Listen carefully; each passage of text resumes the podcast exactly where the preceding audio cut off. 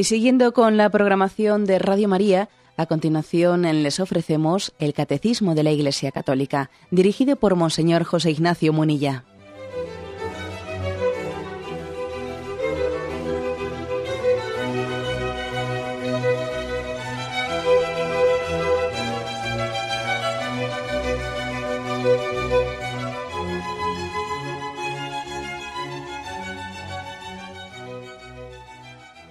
Cordial saludo a todos los oyentes de Radio María. Un día más, con la gracia del Señor, proseguimos el comentario del Catecismo de nuestra Madre, la Iglesia. En el día de ayer habíamos explicado la parte del credo que tiene como título Creo en un solo Dios. Y hoy, a partir del punto 203, mm, hay un apartado que se titula Dios revela su nombre. ¿eh? Por lo tanto, mm, digamos que apartándonos un poco de la de la formulación literal eh, del credo, antes de empezar a decir Padre Todopoderoso, el hecho de que llamemos Dios, y Dios ya es un, término en el que designamos, eh, designamos al, Ser Supremo, ya estamos utilizando un nombre, un nombre para designarle, hablamos de ello. Eh. Dios revela su nombre. El punto 203 dice, a su pueblo Israel Dios se reveló dándole a conocer su nombre. El nombre expresa la esencia, la identidad de la persona y el sentido de su vida. Dios tiene un nombre, no es una fuerza anónima. Comunicar su nombre es darse a conocer a los otros. En cierta manera, comunicarse a sí mismo, haciéndose accesible, capaz de ser más íntimamente conocido y de ser invocado personalmente. Bien, eh, vamos desglosando como acostumbramos a hacer este punto 203. En primer lugar, la afirmación de que la revelación de Dios se hizo a su pueblo Israel. Dios se revela a su pueblo, a un pueblo concreto. Y mm, hacer esta afirmación, mm, soy consciente y creo que también los oyentes serán conscientes de que ya choca de alguna forma con una, con una mentalidad, con una cultura, una cultura nuestra actual, en la que hay una, una cierta resistencia ante la posibilidad de que Dios haya elegido a un pueblo para ser el camino de, la revelación. esto entra en conflicto con esa, con esa especie de dogma como un dogma del liberalismo reinante, ¿no? o de un democraticismo, ¿eh? no sé cómo decirlo. No estoy hablando en contra de la democracia, entendedme bien, pero sí de el democraticismo entendido como, como una, un ídolo, un ídolo, o sea, como si fuese un igualitarismo. Un igualitarismo, es decir, cómo Dios ha elegido a Israel y no me ha elegido a mí. ¿Eh? ¿Por qué tiene que haber un pueblo, un pueblo privilegiado para que Dios se revelase con él. ¿no? Hay un cierto, una mentalidad en la que hay como una resistencia a permitirle a Dios que Él lleve a cabo su designio. ¿eh? Tenemos una concepción, yo diría, de corte igualitarista en la que nos parece que eh, es políticamente incorrecto que Dios elija a un pueblo para revelarse. Hombre, vamos a ver, lo que, lo que sería difícilmente aceptable o difícilmente conjugable eh, con, la afirmación de que Dios es bueno y Dios es misericordioso, es el hecho de que Dios se hubiese revelado solo a un pueblo y, hubiese, y se hubiese negado a revelar al resto de los pueblos. Eso sería difícilmente compatible con que Dios, con la paternidad de Dios, y Dios es padre de todos, difícilmente, no sé, eso es compatible con que se revele a un pueblo sí y al resto no. Pero ¿por qué nosotros vamos a, decir que es incompatible que, Dios sea Padre de todos con que para revelarse a todos haya elegido un camino concreto? Es decir, me revelo, o sea, me descubro, me doy a conocer a través de Israel para que sea como la puerta para que la revelación de Dios llegue a todo el mundo. ¿Por qué eso va a ser incompatible con la bondad, con la misericordia, con la paternidad de Dios? Vamos a ver. Por tanto, esa especie de igualitarismo o ese, dogma del democraticismo que incluso ¿eh? parece hacer políticamente incorrecto que Dios elija un camino para rebelarse, tenemos que ponerlo en solfa. ¿eh? creo que es muy sano, es muy sano, yo diría que psicológica, mentalmente, eh, y en la configuración de nuestro pensamiento, que tengamos capacidad crítica frente a los dogmas, ¿eh? A los falsos dogmas de nuestra cultura. ¿eh? Que critica los dogmas de la fe católica y al mismo tiempo se está inventando, sacándose de la manga, pues otra serie de lo políticamente incorrecto, lo que, lo que parece que no se puede tocar. Bien, pues la afirmación es que Dios eligió un pueblo concreto que se llamó Israel. Y ese pueblo concreto es mm, el camino objetivo por el que Dios vino a revelarse a nosotros. ¿eh? Me habéis escuchado en este programa en más de una ocasión que quizás esta es actualmente la frontera principal entre la creencia y la increencia. Eh, que quizás en un tiempo, unas décadas atrás, la frontera principal era la creencia en la existencia de Dios o la negación de la existencia de Dios. ¿eh? Parecía que era el materialismo craso, puro y duro, el que separaba a la humanidad de los creyentes y no creyentes, los que creían en Dios y los que no creían en Dios. Sin embargo, yo creo mm, que en este momento la frontera principal entre la creencia y la no creencia, entre el sentido religioso o el laicismo, ¿no? de como una vida sin una, una vida sin Dios, está más que en la creencia o no de la existencia de Dios, en la aceptación o no de que Dios se ha revelado. Oye, eh, nosotros, ¿quiénes somos para decir que Dios no puede revelarse? Dios es, mm, no solo es poderoso, ¿eh? no solo es omnipotente y misericordioso, es que además es libre. ¿eh? Es libre y por lo tanto es bastante ridículo que nosotros estemos diciendo qué puede hacer o qué no puede hacer Dios. A veces no le dejamos a Dios ser Dios nos cuesta creer en su, primero en su amor, en su misericordia, porque es, en el fondo, la revelación de Dios es coherente con su amor misericordioso, que el amor tiende a revelarse, tiende a descubrirse. El amor, en ese sentido, mm, no soporta el silencio, sino que es comunicativo. ¿eh? Es comunicativo. Y por lo tanto es coherente con la misericordia de Dios y además, y además que, que que Dios sabe más, ¿eh? que Dios sabe más, que Él, en su designio de, elegir la forma concreta de revelarse, quizás nosotros desde nuestra mentalidad igualitarista ¿eh? o de ese falso democraticismo que decimos, pues nos hubiese parecido eh, mejor un tipo de revelación de Dios, a ver, simultánea a todos los habitantes de la Tierra por comunicación directa a nuestra conciencia, ¿no? O sea, por GPS, si me permitís la broma a ver, comunicación por GPS a cada uno de nosotros y entonces todo el mundo lo ha recibido al mismo tiempo y nadie puede decir que yo he sido instrumento de Dios frente al otro. desde nuestra concepción igualitarista nos parecería que esta otra tenía que haber sido la fórmula y de hecho, de hecho cuando endiosamos nuestra subjetividad y endiosamos nuestra conciencia, pues claro, eso es lo que estamos pretendiendo, que la conciencia de cada uno, la subjetividad de cada uno sea ¿eh? la fuente de la revelación, claro. Oye, ¿por qué no le dejamos a Dios ser Dios? ¿Por qué no le dejamos que, Él haga las cosas como en su eh, infinita sabiduría entiende que tiene que hacerlas? ¿Mm? Por eso insisto, eh, creo que la frontera, la frontera actual entre la creencia y la creencia, en el fondo está en abrirse a la revelación de Dios o cerrarse a la revelación de Dios, o pensar que la espiritualidad me la fabrico yo. ¿Eh? La religiosidad es más bien eh, pues la intuición personal de cómo uno tiene que eh, llegar a Dios o no, no. En el fondo, detrás de esto hay un o acepto que Dios toma la iniciativa y se revela o me cierro a ello.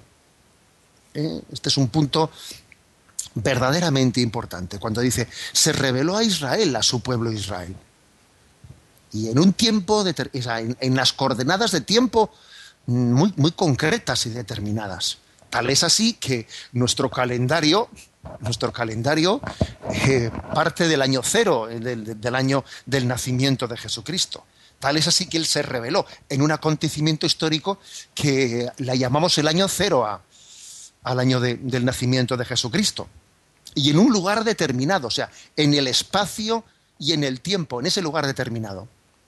Por cierto, que cuando un peregrino va a Tierra Santa, eh, allí en, Nazaret le impresiona profundamente la casa de María, en aquel hermosísimo lugar ¿no? de la casa de María, donde ella recibió la anunciación del ángel, ver que allí está escrito, ¿no? en el altar, está escrito en latín, verbum carum factum est, pero le han añadido un adverbio de lugar, ic verbum caro factum est. Es decir, aquí el verbo se hizo carne. En este lugar aconteció hace dos mil años, aconteció tal cosa. Es decir, Dios tomó la iniciativa y ahora empezamos nosotros. ¿Y por qué lo hizo en Israel? ¿Y por qué no sé qué? Oye, vamos a ver, o sea, pero, pero en algún lugar concreto tenía que hacerlo, ¿no? O como he dicho antes, un poco en plan de broma, ¿o qué tenía que hacerlo? ¿Por GPS dentro de la conciencia de cada uno? O sea, Dios es histórico, Dios, o sea, Dios entra en nuestra historia. Eh, entra, o sea, la revelación no es, no es histórica, fuera, no, no.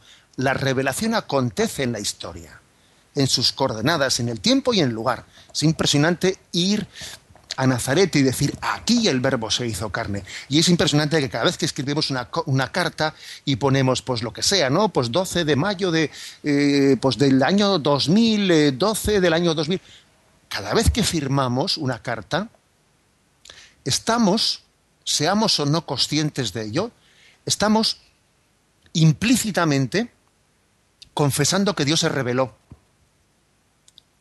Fijaros bien esto. ¿eh?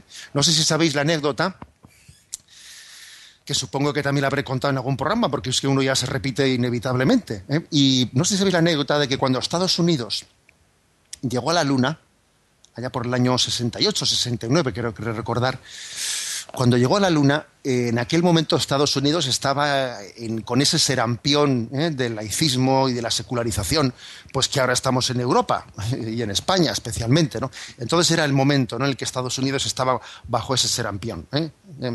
Entonces, pues mm, tenía ese, ese digamos, esa especie de gripe que, uno tiene que, que superar. ¿no? Bueno, pues en ese momento se produjo antes ¿no? de, la, llegada a la Luna, se produjo un debate en la sociedad estadounidense americana sobre la conveniencia, o sea, sobre qué tipo de mensaje simbólico, obviamente, iba a dejar, iban a dejar los astronautas de Estados Unidos en la Luna. Me acuerdo que se llamaban Astron, Andrews y Collins, eh, si recordáis. Aquellos tres astronautas que llegaban allí, iban a clavar la bandera de Estados Unidos e iban a dejar allí eh, pues una, eh, un mensaje.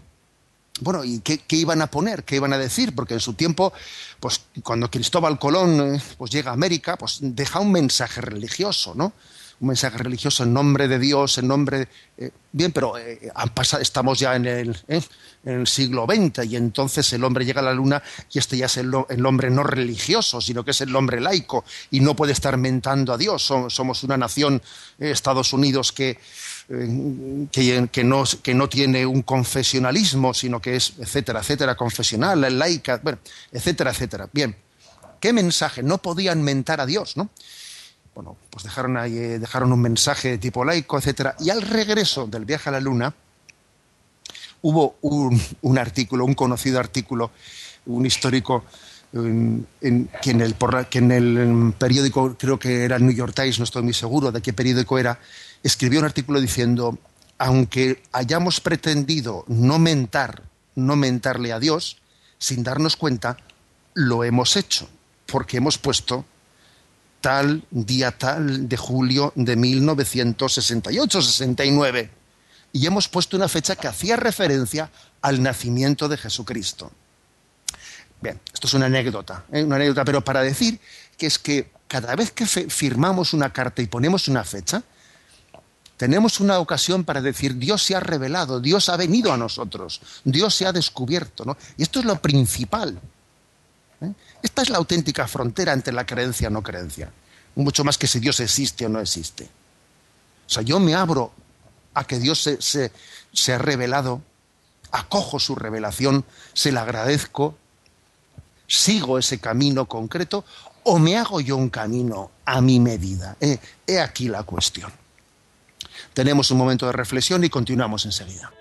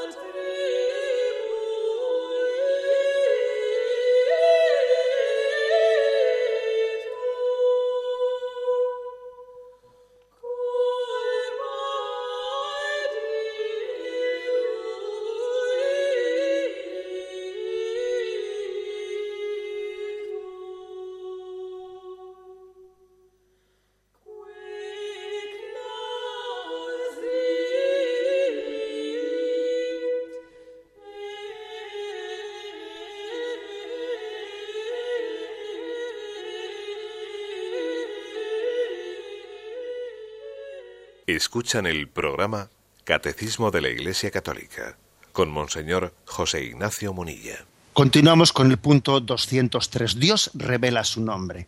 Habíamos en la intervención anterior subrayado el hecho de que Dios revela su nombre a un pueblo determinado, Israel, y por un camino y un conducto concreto, objetivo, en, unas coordenadas dentro de la historia, en un lugar determinado, Dios se reveló, dio a conocer su nombre, dio a decir quién es Él.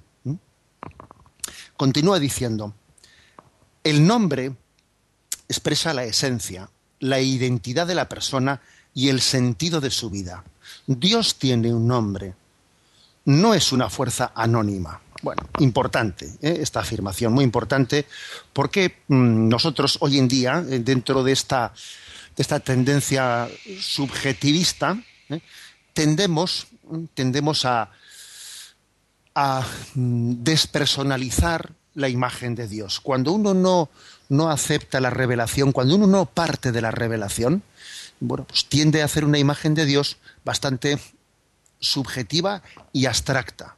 ¿eh? A veces se habla de Dios en, los, en, unos términos, pues una fuerza oculta, una energía. ¿eh? Bueno, pues Recuerdo, con un grupo de jóvenes, estando un rato charlando con ellos, ¿no? Pues un pequeño coloquio de dudas de fe, etcétera, ¿no? Pues salió salió el tema este de que si Dios es una energía o no es una energía, yo en plan de broma les dije, mira, la energía da calambre, ¿eh? da calambre, y Dios no, ¿eh? no nos da calambre, sino que nos da un abrazo de amor, es un rostro personal, y bueno, se reían, ¿no? Pero, mm, pero creo que mm, tenemos que desenmascarar ¿eh? ese tipo de imágenes de fuerzas ocultas, eh, de energías. No, no, Dios tiene un nombre, un nombre muy importante para conocer que Dios es persona, ¿eh? que Dios es un ser personal.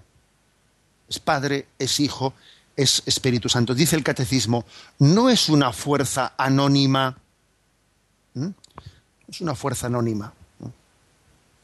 Eh, no hace mucho tiempo recuerdo haber, mm, haber mm, visto un sketch humorístico, un sketch humorístico pues en la televisión, en la televisión vasca. Y bueno, era curioso porque era un sketch humorístico que quería un poco eh, reflejar cuál es eh, la sensibilidad, cuál es la mentalidad de nuestro tiempo, ¿no? Y entonces, pues, mm, un joven entraba, ¿eh? entraba en, el salón donde estaban sus padres y les decía, papá, mamá, eh, quiero deciros eh, una cosa importante y ellos, hijo, ¿qué vas a decirnos? No sé, habla con tranquilidad y bueno, bueno, es que me cuesta un poco decíroslo y, los padres, bueno, hijo, ya sabes que nosotros siempre te hemos dado libertad para decirnos, habla con confianza. Bueno, es que quiero deciros que es que soy católico soy creyente y el padre y la madre pegan un susto y dicen, pero, pero, pero hijo, pero ¿qué hemos hecho mal? ¿Qué, hemos hecho mal en esta vida? Pero, pero ¿cómo es posible? Pero, pero, pero, pero, pero, ¿qué te ha pasado para hacer esta cosa? bueno, pues es que me encontré con unos, me encontré con unos jóvenes Mm, que, me enseñaron a rezar, que me enseñaron a leer la Biblia y me han convencido y, me ha apuntado a la catequesis y, y, los padres totalmente indignados diciéndole, pero hijo, pero, pero por Dios, nosotros pensando que estabas por ahí bebiendo, bebiendo en un pub con un joven normal y tú por ahí rezando Padre Nuestros, pero... Mm, y la madre, eh, en este sketch humorístico, la madre le decía al hijo, pero hijo, pero, pero, pero todo el mundo se va a reír de ti. Todo el mundo decir, pero no podías, aunque sea, aunque sea, no podías decir, pues no sé, que crees en, en, una energía, eh, en algo. Y dice que no, que no, que yo creo en Dios. ¿eh? Y entonces, bueno, era un sketch humorístico. Bueno, que estoy convencido que no está hecho desde la conciencia crítica pues que desde la que yo hablo, pero que servía perfectamente, ¿no? Pues para desenmascarar, ¿eh? desenmascarar esta especie de, eh, bueno, pues de tendencia general en la que parece que, que lo que está bien visto, lo que se lleva, eh, es hablar de Dios en un concepto de, bueno, pues mm, sí, está, es políticamente correcto decir que se cree en Dios mientras que sea una energía difusa. Una energía difusa. Pero claro, cuando ya tiene un rostro concreto, cuando ya te habla, cuando te dice un camino para llegar a Él, cuando te habla de unos mandamientos, cuando te habla de unos sacramentos que son un camino a través del, cual Él nos da la vida, ya entonces ya, ¿eh? pues parece que ya eh, entra en conflicto con nosotros. Es curioso, ¿no? Es curioso porque a veces nuestra cultura se puede quejar de que Dios no habla y otras veces se queja de que habla. ¿Eh? Pues cuando ocurre alguna desgracia decimos, ¿por qué Dios no habla? ¿Por qué Dios se queda? ¿Dónde está Dios? luego Dios habla, se nos da a conocer, se nos revela y nos muestra un camino concreto para llegar a Él y decimos, bueno, ¿por, por, qué me tienen que decir a mí eh, un camino concreto? Ya me lo inventaré yo. Pero, vamos a ver, no, nos habíamos quejado de que, de que Dios no hablaba. Y ahora, ¿por qué cuando habla te quejas de que hable? ¿Eh? bien, eh, insisto, revelar, revelarse es descubrir un nombre, un rostro personal. Dice aquí el catecismo, el nombre expresa la esencia, la identidad de la persona y el sentido de la vida. El, nombre, el nombre es verdaderamente, no, como para nosotros, porque nosotros el, el nombre es algo intrascendente. ¿eh? Intrascendente. Bueno, pues mira, ¿qué nombre te gusta? Eh, pues mira, pues yo le pongo un nombre que me, me, gusta, me gusta el nombre de Rosa, me gusta el nombre de no sé qué. Bien, a veces eh, nosotros podemos llegar a elegir los nombres sin conciencia alguna de lo que ese nombre significa. No es el caso del concepto bíblico del nombre. ¿eh? El nombre dice mm, es la identidad de la persona, es el sentido de la vida. Tiene mucha importancia el nombre de Dios. Mucha importancia. Sin que tampoco, fijaros bien, sin que tampoco caigamos en el extremo contrario, que a veces caen algunas sectas, el extremo contrario de hacer del nombre una especie de amuleto, ¿no? Como si se dice, ay no, es que no se tiene que pronunciar Yahvé, se tiene que pronunciar Jehová, se tiene que pronunciar de esta manera, ¿no? Porque el auténtico nombre es, bueno, ojo, ¿eh? sin hacer del hombre un amuleto, que a veces también, a veces uno observa, ¿no? Pues en determinadas conversaciones o eh, en torno a, especialmente en torno a algunas sectas, ¿no? Que se hace de de la fórmula verbal, ¿no? de la fórmula eh, del nombre, mm, se está haciendo casi un amuleto. ¿eh? O sea, sin caer en ese extremo de, idolatrización de las letras, ¿eh? como si fuese una especie de clave oculta, de que aquí la clave está el que, el que sepa cómo se pronuncia el nombre, pues entonces tiene una especie de acceso. No, sin caer en eso, porque decir que el nombre de Dios es santo, no tiene que ser manipulado para que caigamos en esa especie de mm, idolatrización ¿eh? propia de sectas de que no, porque estamos discutiendo por la sílaba y la no sílaba, eh, porque esto se pronuncia Yahvé, se pronuncia de la otra manera, se pronuncia. Bien, ¿eh? sí, sin embargo, sin caer en ese tipo de deformaciones, sí es muy importante el nombre de Dios, porque es un signo en el que Dios se revela, en el que Dios se da a conocer. Aquí se nos remite al punto 2143, ¿eh? el que se dice, entre todas las palabras de la revelación hay una, singular, que es la revelación de su nombre. Dios confía su nombre a los que creen en él. Se revela a ellos en su misterio personal. El don del nombre pertenece al, al orden de la confidencia y la intimidad. El nombre del Señor es santo. Por eso el hombre no puede usar mal de él le debe guardar en la memoria en un silencio de adoración amorosa. No lo empleará en sus propias palabras, sino para bendecirlo, alabarlo y glorificarlo. Es decir, que, el nombre de Dios es santo. ¿eh? Que frente a nuestra cultura en la que trivializamos todo ¿no? y jugamos con todo, pues tenemos que eh, guardar con santo respeto el nombre de Dios. ¿eh? El nombre de Dios Ahí se nos, se nos refiere un texto de Zacarías, Zacarías 2.17, que es curioso porque si, leo, si leemos desde el versículo 14 dice, grita de gozo y regocíjate, hija de Sión, pues he aquí que yo vengo a morar dentro de ti, oráculo de Yahvé. Muchas naciones se unirán a Yahvé aquel día, serán para mí un pueblo, y yo moraré en medio de ti. Sabrás que Yahvé Sebaot me ha enviado a ti poseerá Yahvé a Judá, porción suya en, la tierra santa, y elegirá de nuevo a Israel.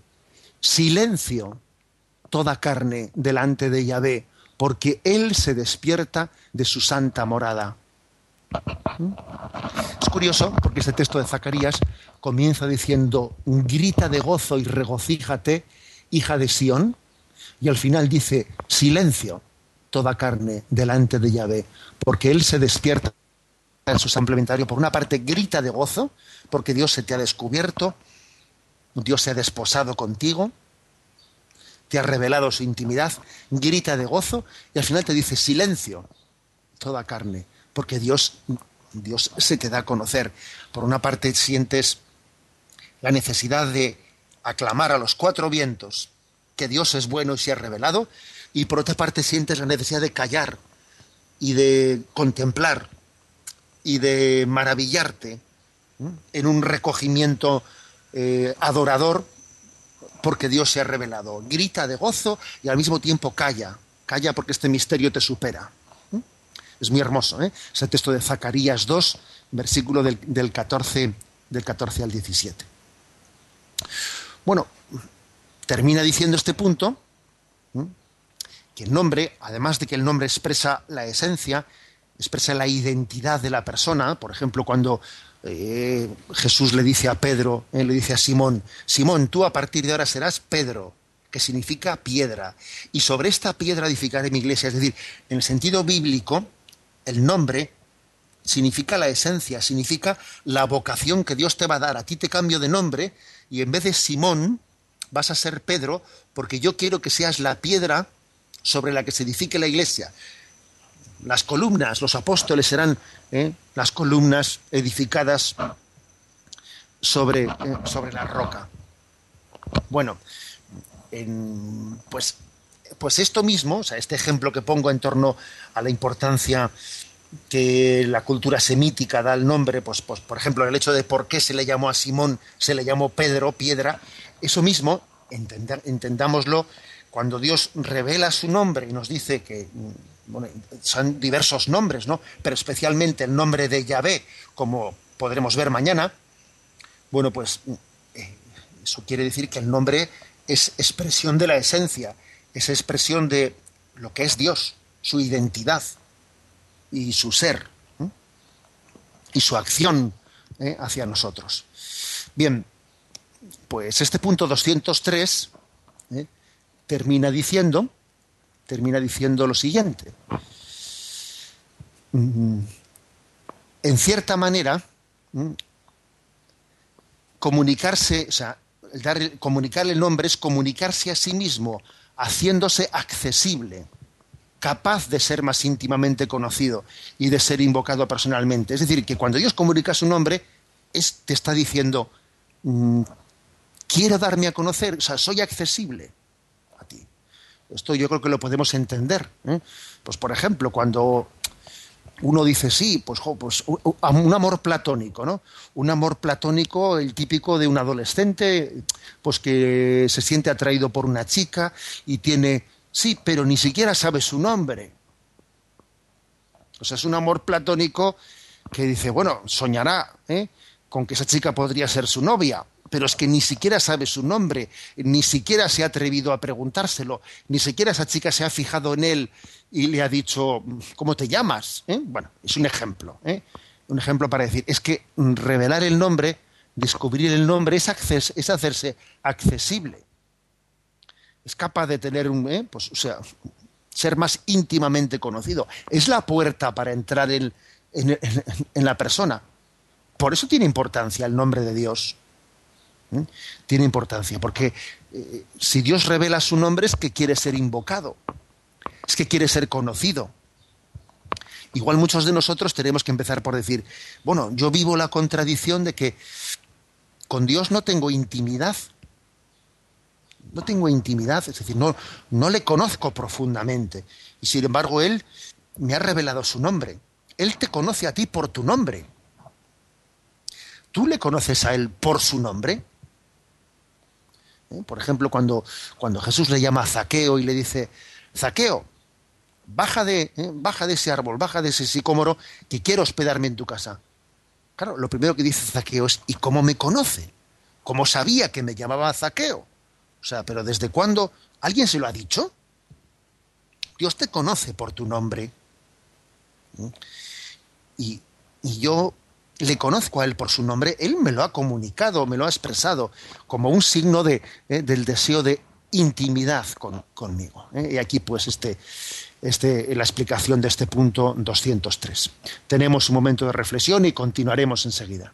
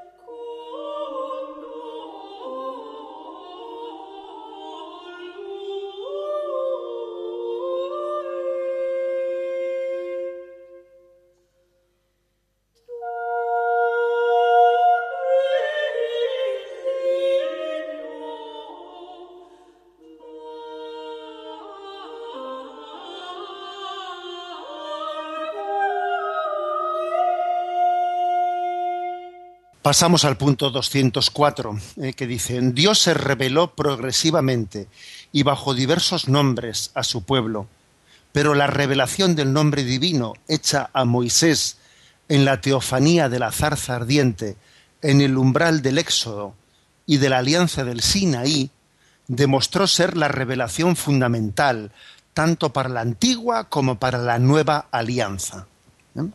Bueno esa revelación de la zarza ardiente en el umbral del Éxodo, de la alianza del Sinaí, cuando Israel ha salido de la esclavitud de Egipto y pasa por el desierto, y entonces en aquel momento Yahvé le dice, eh, le dice, o mejor dicho, cuando está a punto ¿no? de comenzar ese éxodo, dice, yo soy el que soy.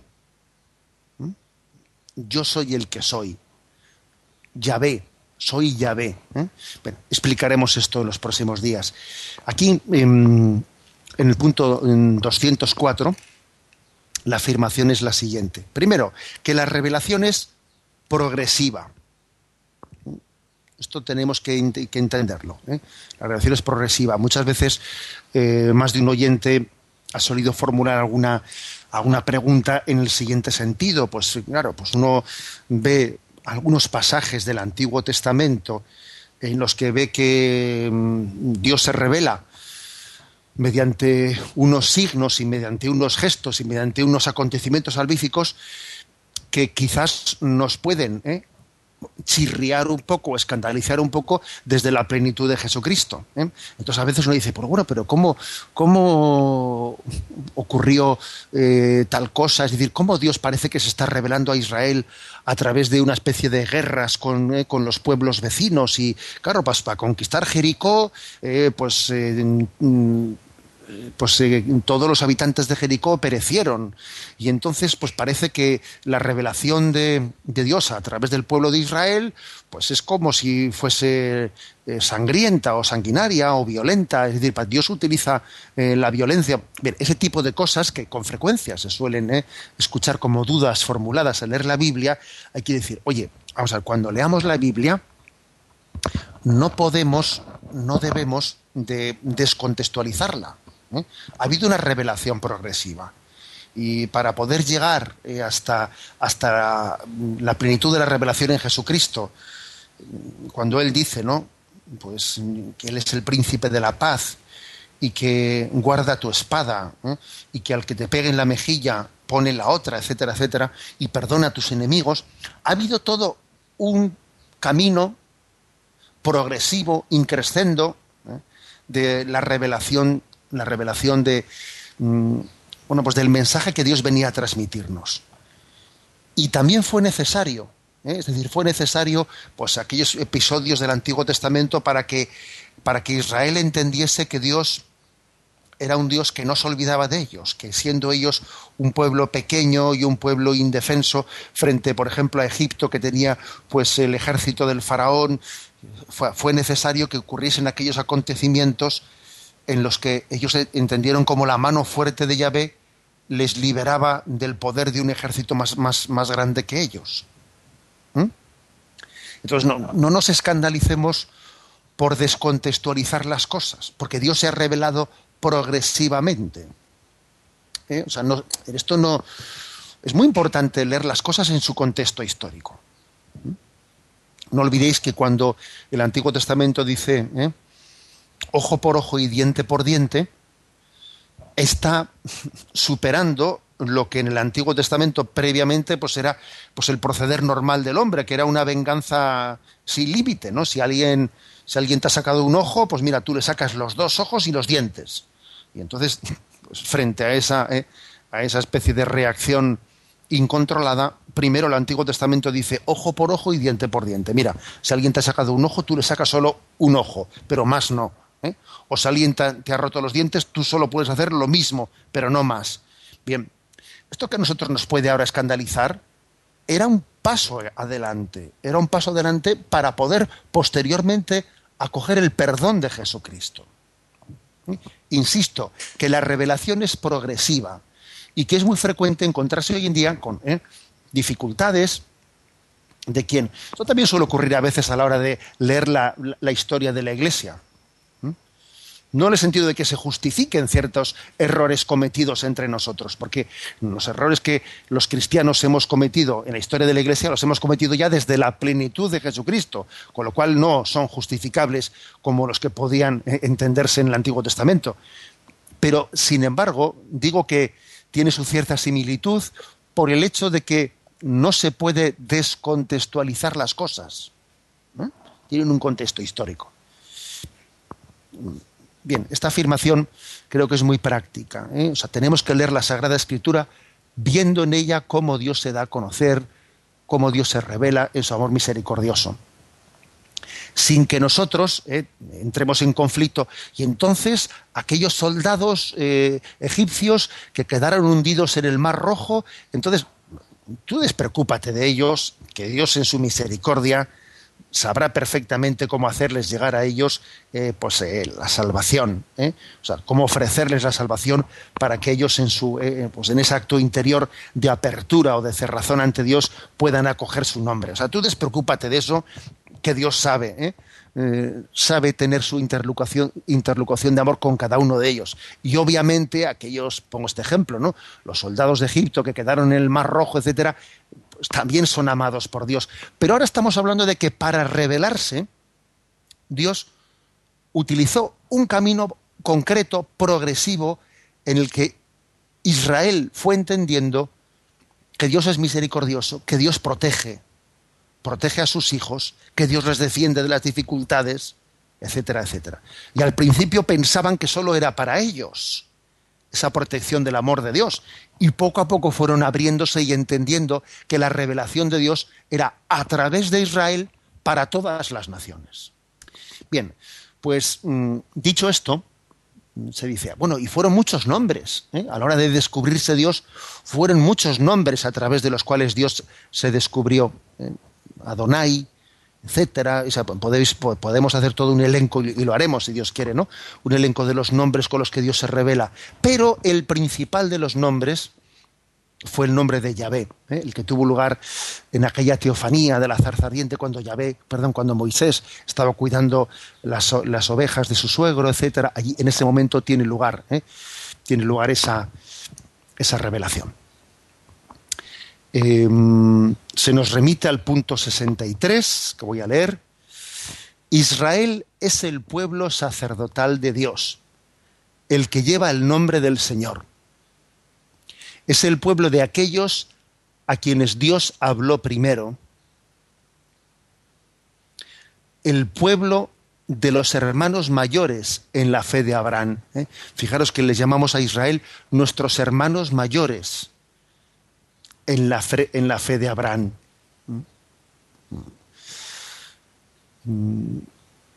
Es el pueblo a quienes Dios habló primero, que no quiere decir exclusivamente, quiere decir primero y como un instrumento de a través de ellos luego llegar a los demás. ¿eh? Insisto, este, este aspecto, ¿no? Y por eso les llamamos hermanos mayor, mayores, porque el hermano mayor abre las puertas luego a sus hermanos pequeños. ¿eh?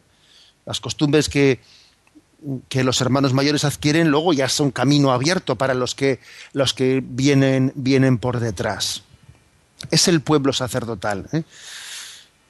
Y sobre todo, cuando hablamos, cuando escuchamos hablar del nombre de Dios, yo creo que tiene que producirse en nosotros una doble actitud. Por una parte, agradecimiento y por otra parte, respeto. Agradecimiento porque Dios se ha comunicado, porque Dios no ha permanecido lejano, porque Dios se ha hecho accesible, y, respeto, es decir, sentido de indignidad, ¿eh? sentido de, la trascendencia de Dios, sentido de que debemos de alabar, bendecir, venerar ese nombre, no, utilizarlo de forma trivializada, no intentar manipularlo, ¿eh? etcétera. Hacernos nosotros conforme a Él y no Él conforme a nosotros. fijaros que es frecuente que una de las objeciones principales que se hacen contra la, revelación suele ser la objeción de decir, claro, es que los que creen en la revelación tienden, acaban por ser unos intolerantes, ¿no? unos fundamentalistas, porque se creen en posesión de la verdad. ¿eh? Se creen en posesión de la verdad porque Dios se les ha revelado. ¿eh? Claro, eso es una falsa, una falsa concepción. Cuando hemos recibido una revelación, no somos nosotros los que nos sentimos poseedores de la verdad, sino que en todo caso es Dios el que es poseedor de nuestras vidas.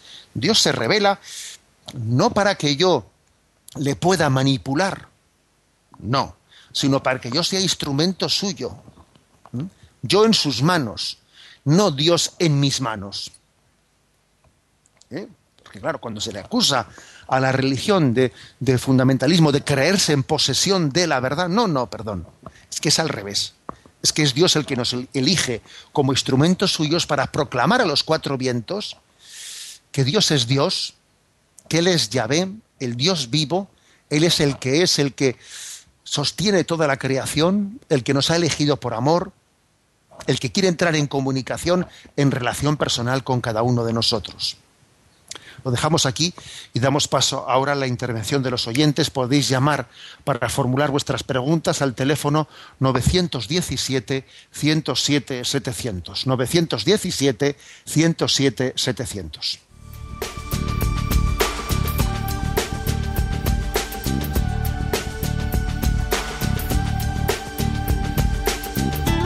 Radio María le ofrece la oportunidad de recibir en su casa sus programas favoritos.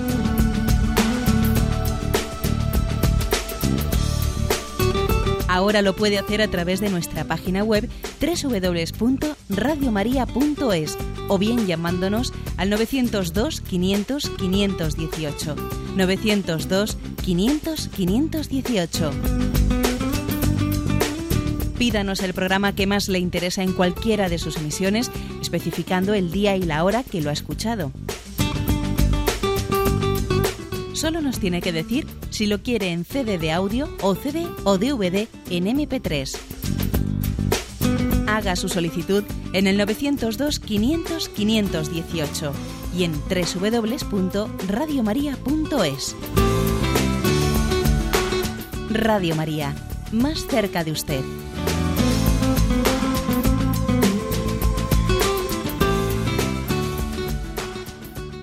Escuchan el programa Catecismo de la Iglesia Católica con Monseñor José Ignacio Munilla.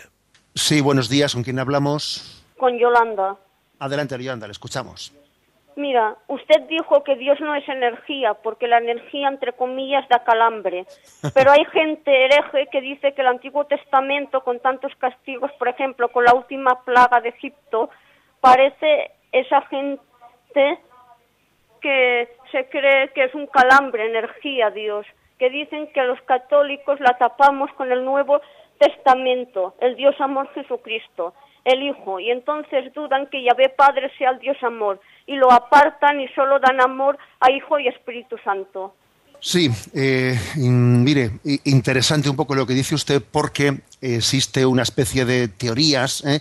teorías diciendo que el Antiguo Testamento fue eh, la revelación de Dios Padre, un Padre que es un Padre eh, duro, exigente, un Padre que no es misericordioso, y que esa revelación fue superada por Jesucristo, del Dios Hijo, pero que después también Jesucristo fue superado por el Dios Espíritu Santo.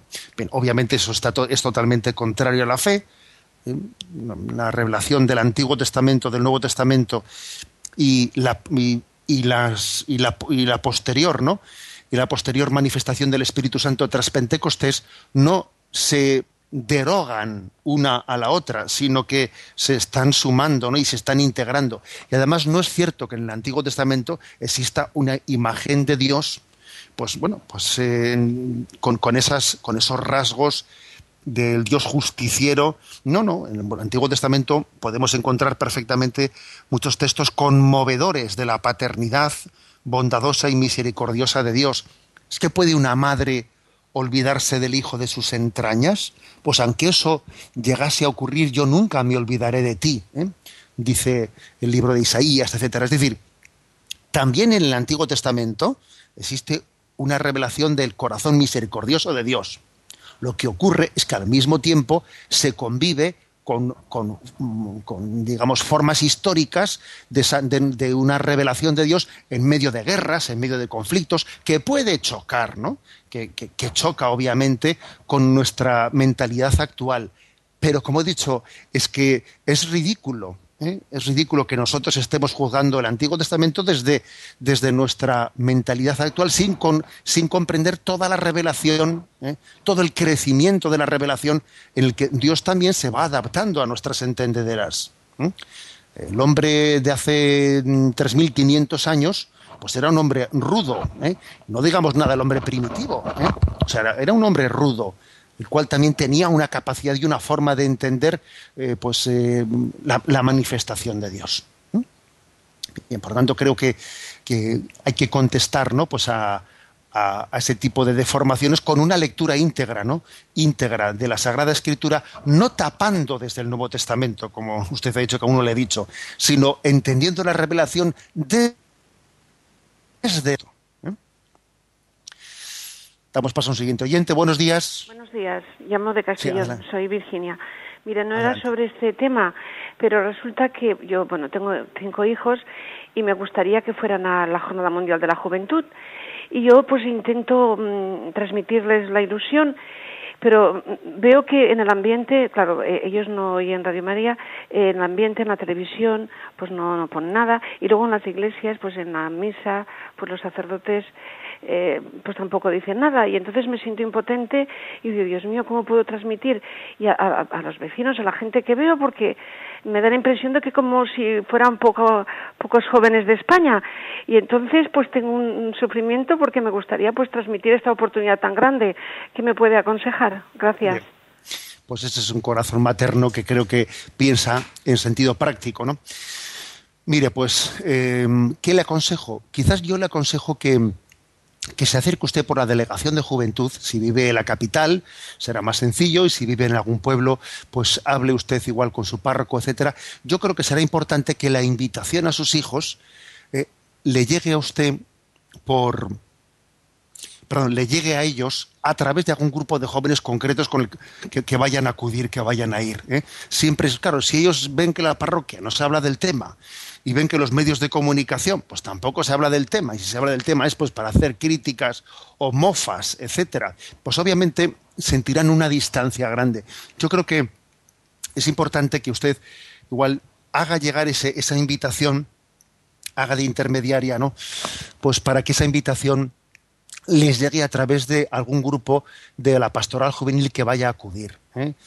podría mm, proponerle, pues, por ejemplo, a, algunos de los miembros de la pastoral juvenil que les pidan la invitación. Incluso puede ser muy bueno que usted también en su hogar acoja a algunos peregrinos que vengan de fuera, porque ha habido bastantes eh, familias que se han ofrecido como familias acogedoras para que en sus hogares entren algunos peregrinos que van camino de Madrid y se hospedan en, eh, pues en, pues Burgos, por ejemplo, y después van camino a Madrid. Claro, tú tienes cinco hijos, pero en la mesa de San Francisco donde caben cinco, caben siete. ¿eh? Y también sería muy bueno para sus hijos que ustedes acogiese eh, algunos otros jóvenes. Damos paso a un siguiente oyente. Buenos días. Sí, hola, buenos días, monseñor.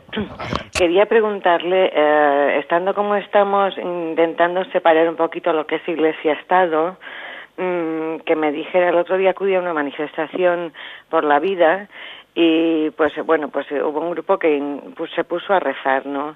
Estábamos cerca de los indignados y entonces a mí me parece que mm, no sé, aquello como que estamos provocando que la gente se meta con nosotros y bueno, pues empiezan desde fanáticos para arriba. O por ejemplo el día del Corpus, pues que aplaudiendo al alcalde en el balcón cuando el Santísimo lo teníamos detrás. Y me choca un poquito la expresión que podamos tener nosotros de cara a, a la sociedad. Mm, que nos hagamos antipáticos o agrios, mm, bueno, pues porque creo que hay muchos sitios donde hacer cada cosa, ¿no? Bien, de acuerdo. Bien, alguna, algún comentario. Obviamente, pues es incorrecto que cuando pasa la procesión del Santísimo nadie esté aplaudiendo ni pitándole al alcalde. ¿eh? Pues eso es obvio que son errores que se cometen. Eh, con respecto a, a esa manifestación provida, mire, yo creo que hay dos formas, dos formas de llevar adelante eh, pues la causa de la vida. Una es, que son complementarias, ¿eh? Una es eh, hacerla desde, desde un sentido confesional. ¿eh? y yo conozco personas que han tomado la iniciativa de decir, bueno, pues vayamos ante, por ejemplo, ante una clínica abortista y recemos el rosario, recemos por la vida, y creo que es absolutamente legítimo. ¿eh? subrayar que la vida es un don, un don sobrenatural y hacerlo desde una opción religiosa y también es legítimo que nuestra opción pro vida se haga también desde, desde un sentido, mm, digamos, no explícitamente confesional, porque también esto es bueno que, que, la sociedad entienda que no es que estamos en contra del aborto porque somos católicos, sino que es que incluso uno tiene que estar en contra aunque sea musulmán, aunque, aunque incluso no sea creyente, porque, es decir, porque la dignidad de la vida no es un tema específico de los católicos, sino de la dignidad de todos los católicos. ¿eh? O sea que creo que las dos fórmulas son convenientes. Pero yo el consejo que daría es que cuando uno va a una convocatoria, me parece importante que sea respetuoso con la línea que hayan optado los convocantes. Claro, si los convocantes han optado por una línea de un tipo, no voy a ir yo allí eh, a, reventarle al, convo, al vamos, a quien ha organizado esa iniciativa haciendo otra cosa por mi cuenta, ¿no? Son distintas fórmulas, ¿no? Y todas ellas convergentes, pero cuando estamos en una convocatoria tenemos que ser respetuosos con aquel que la ha realizado. Creo que es un poco lo que yo le, eh, le diría. Estamos paso brevemente en una última llamada. Buenos días. buenos días. Sí, adelante, Mire, eh, le quería preguntar una, una, cosa. Eh, cuando se define a Dios muchas veces como Dios personal, se refiere mm, no solamente a la segunda persona, a Jesucristo, ¿no? sino a la cualidad de Dios como Dios personal en, cuanto a amor y demás, las cualidades o, qué significado tiene esa definición de, Dios, Dios, personal. Sí, eh, mm, obviamente se refiere, se refiere a Dios mismo en cuanto a la Trinidad, es decir, es Padre, es Hijo y es Espíritu Santo. Es decir, se refiere a que Dios no es, eh, no es mm, pues un ser, mm, un ser que, bueno, hay otro tipo de seres que no son personales. ¿eh? Pues de hecho, de hecho nosotros sí somos persona. ¿eh? pero de hecho, pues, la, naturaleza no es persona. O sea, nosotros estamos hechos a imagen y semejanza de Dios, y la naturaleza no está hecha a imagen y semejanza de Dios. Es decir, mm, somos más parecidos a Dios, que mucho más parecidos a Dios, porque somos persona, porque tenemos esa capacidad de comunicación, de alteridad. ¿Eh? Y Dios lo es porque es Padre, Hijo y Espíritu Santo, y la creación no lo es. ¿eh? A eso se refiere. Pero se refiere no a una persona, al Padre, al Hijo, al Espíritu, no. Se refiere a que Dios mismo en su conjunto es un ser personal. Bien, tenemos el tiempo cumplido. Me despido con la bendición de Dios Todopoderoso. Padre, Hijo y Espíritu Santo. Alabado sea Jesucristo.